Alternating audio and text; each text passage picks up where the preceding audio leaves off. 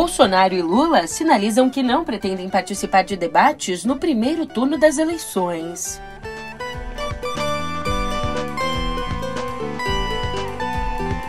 E o Comitê da Covid em São Paulo volta a recomendar o uso de máscaras em locais fechados.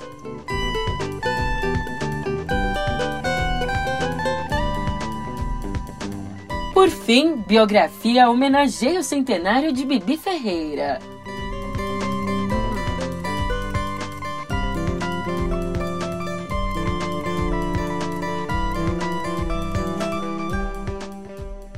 Um ótimo dia, uma ótima tarde, uma ótima noite para você. Eu sou a Julia Keck e aí vem cá, como é que você tá, hein? Finalmente chegou o mês de junho, mês de São João, de tomar quentão, pular fogueira. Falando nisso, eu não sei se tem candidato que vai pular fogueira, mas eu sei que alguns candidatos aí já estão pulando fora dos debates. E fingindo que esse trocadilho não foi péssimo, eu continuo, porque agora eu te conto isso e muito mais no pé do ouvido.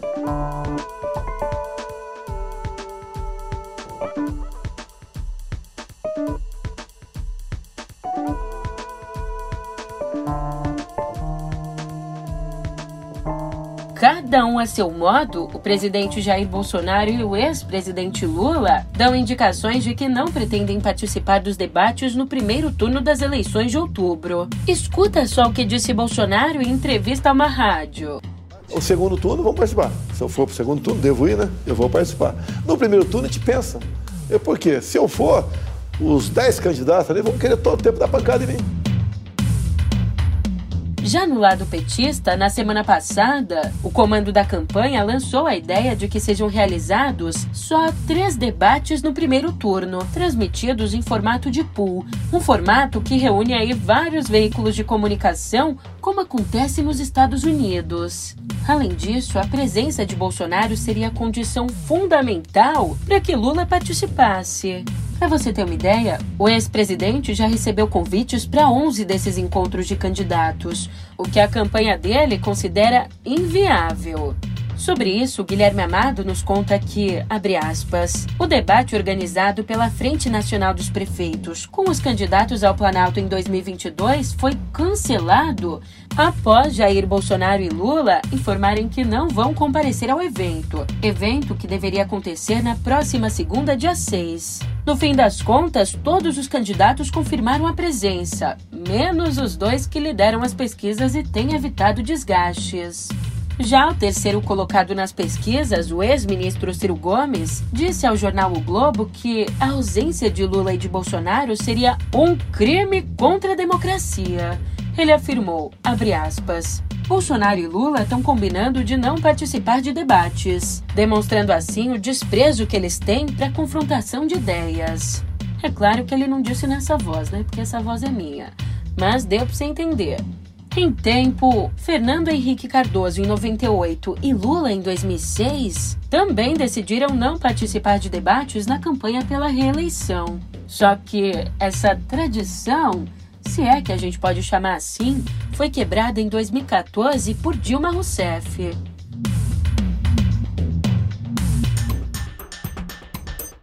Ainda olhando para as eleições, aliados em âmbito nacional, o PT e o PSB estabeleceram ontem um prazo de duas semanas para resolverem as pendências que têm. Na véspera, Lula cancelou uma viagem a Santa Catarina por conta da disputa entre as duas legendas no estado. A presidente do PT, a Gleisi Hoffmann, defende que os partidos estejam juntos em todas as disputas, mas nenhum dos dois abre mão de ter candidatos em estados como São Paulo e Rio Grande do Sul após pular fora da aliança com o PSDB, o Cidadania e o MDB, o União Brasil oficializou ontem a pré-candidatura ao Planalto do presidente do partido, Luciano Bivar. Dono do maior tempo de propaganda na TV e da maior fatia do fundo eleitoral, do fundão, o partido pretende usar esses recursos e também o discurso do imposto único para fazer Bivar sair de 1% nas pesquisas. Mas vem cá, cá entre nós, você acha que ele consegue ultrapassar 1%? Me fala no Twitter. A minha resposta é não. A resposta é não. A resposta é não, não. E a resposta para você, não. Voltando, olha, reunindo correligionários ilustres como o ex-ministro da Justiça Sérgio Moro, o combate à corrupção em pessoa e também o ex-governador do Rio, Antônio Garotinho, que já foi preso cinco vezes. Olha, atenção, minha gente, o ex-governador do Rio de Janeiro, Antônio Garotinho, foi preso pela Polícia Federal. Sérgio Moro, neste momento entrego o troféu da Champions League ao senhor, que equivale é aqui na gravura eu fiz questão de colocar Sérgio Moro, a maior estrela do combate à corrupção brasileira. Beijo no coração, Sérgio Moro. Bom, reunindo esses correligionários, o lançamento de Bivar teve lá os seus percalços. Pois é, acabou faltando luz duas vezes no centro de convenções onde o evento foi realizado, em Brasília.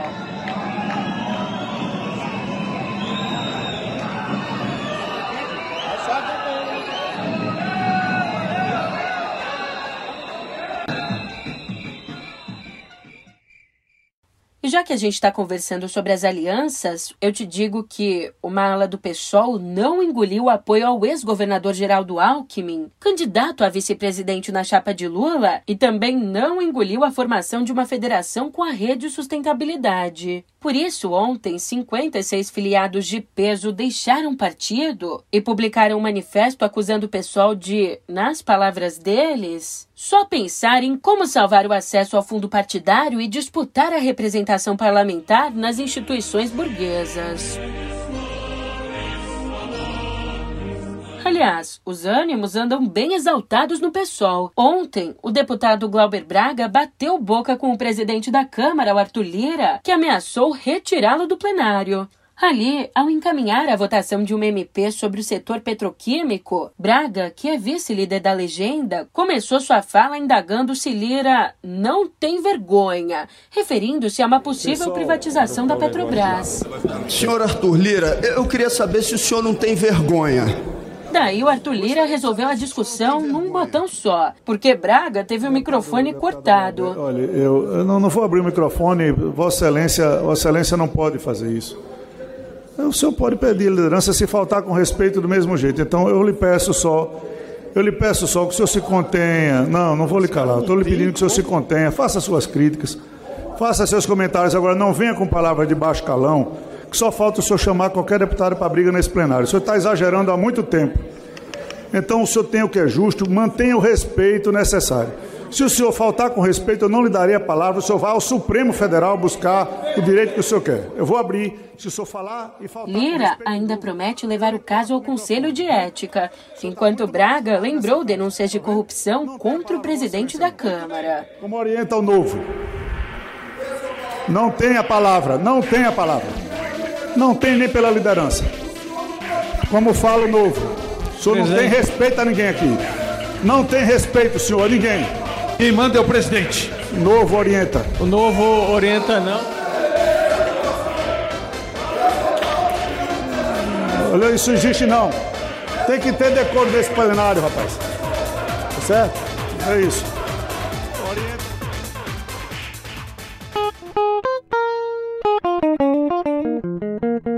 E vem cá, me diz, já é um assinante premium do meio? Além de ter acesso à especialíssima edição de sábado, você também recebe o Meio Político, uma news exclusiva de análise política. E olha só, no meio político dessa quarta, uma reportagem analisa o pêndulo populista sob o qual opera Jair Bolsonaro com relação à Petrobras. De um lado, para agradar o eleitor afetado pela inflação corrosiva e a alta dos combustíveis, o presidente simula uma intervenção nos preços praticados pela estatal. De outro lado, ele busca atender ao eleitor guedista, que vê na privatização a saída para a crise. Enquanto isso, vai demitindo a rodo presidentes da companhia e despedaçando a credibilidade. Não vai perder essa, né? Racina, o link está na descrição do episódio.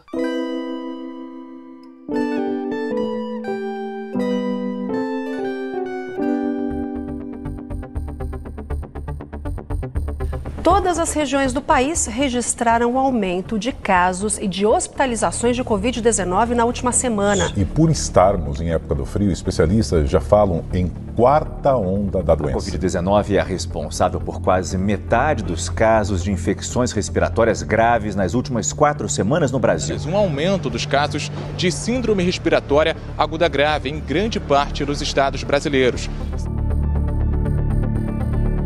Eu sei, você sabe, os casos de coronavírus têm aumentado. As internações pela doença só avançam. Por isso, o Comitê de Contingência da Covid-19 do governo paulista recomendou a volta do uso de máscaras em locais fechados.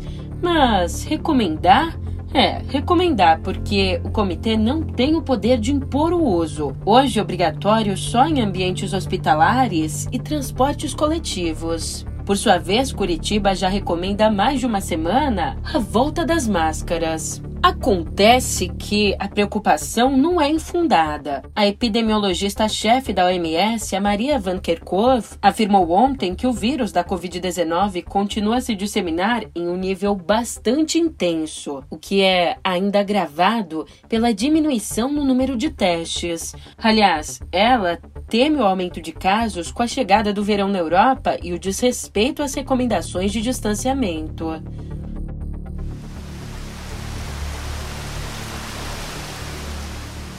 Falando agora da tragédia em Pernambuco, já chega a 106 o número de mortos por conta das chuvas que atingiram o estado no fim de semana. Ontem, três corpos foram localizados pelos bombeiros em Vila dos Milagres e outros três em Jardim Monte Verde, áreas que ficam na região metropolitana de Recife. Essa é a maior tragédia no estado desde 1975, quando 107 pessoas morreram por causa de uma cheia do rio Capibaribe. Mas aqui o fato de ainda haver 10 desaparecidos indica pra gente que essa triste marca deve ser superada.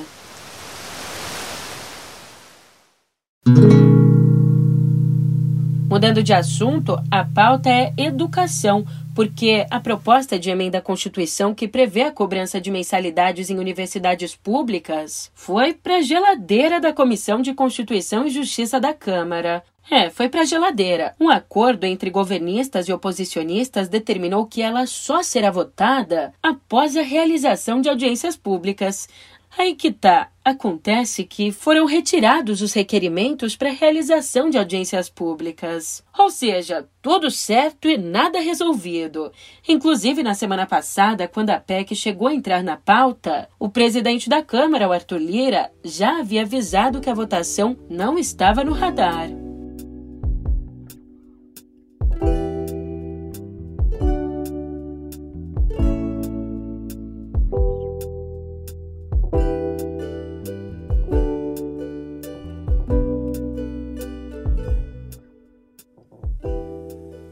Tudo está na natureza, encadeado em movimento.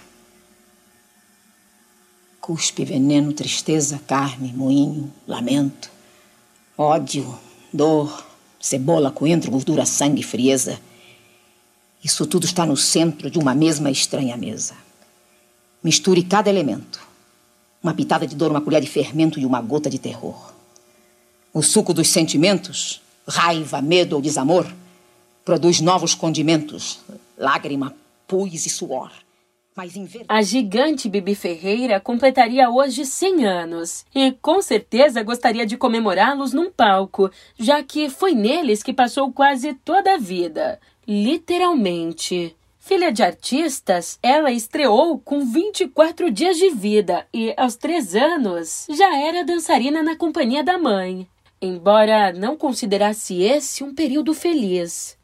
E isso que eu tô te contando é uma das histórias do livro Bibi Ferreira, A Saga de uma Diva, lançado hoje por uma amiga dela e também atriz, Jalusa Barcelos. Dona da própria companhia de teatro aos 22 anos, Bibi foi também diretora, cantora e, de certa forma, revolucionária.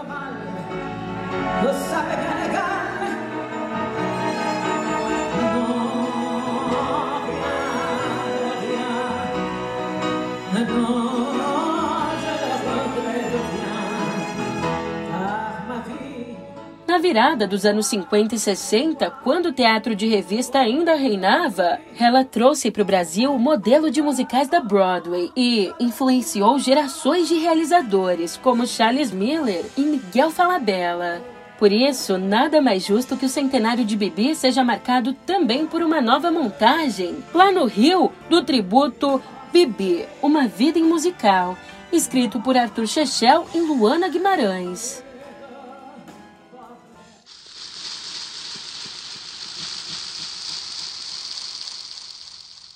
A ditadura?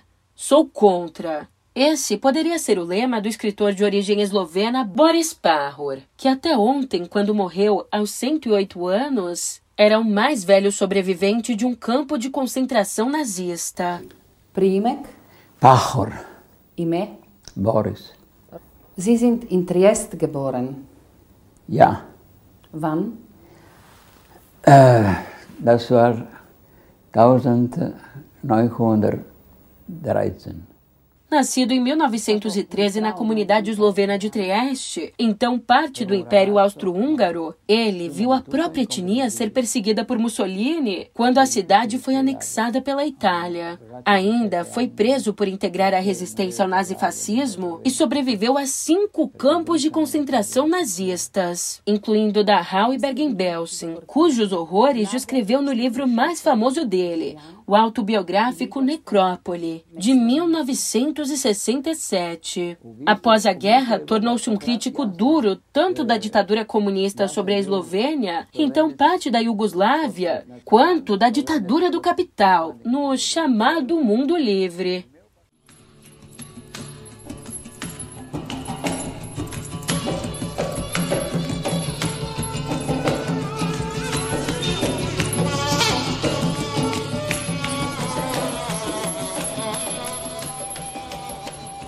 E indo às ondas musicais. Ondas musicais, quem é que diz isso em pleno 2022? Enfim, fato é que um dos discos mais falados e menos ouvidos da música brasileira, o Paebiru, O Caminho da Montanha do Sol, clássico psicodélico nordestino gravado por Lula Cortez e Zé Ramalho em 1974, bom, esse disco ganha agora uma nova antiga versão. Isso porque chega amanhã às plataformas a edição original, cujos discos foram quase todos destruídos numa enchente do rio Capibaribe em 1975. Ali, então, para que o trabalho não se perdesse, as fitas foram mandadas para o Rio e remasterizadas, e o disco, como ficou conhecido, saiu no ano seguinte, com uma série de recursos que não estavam no original.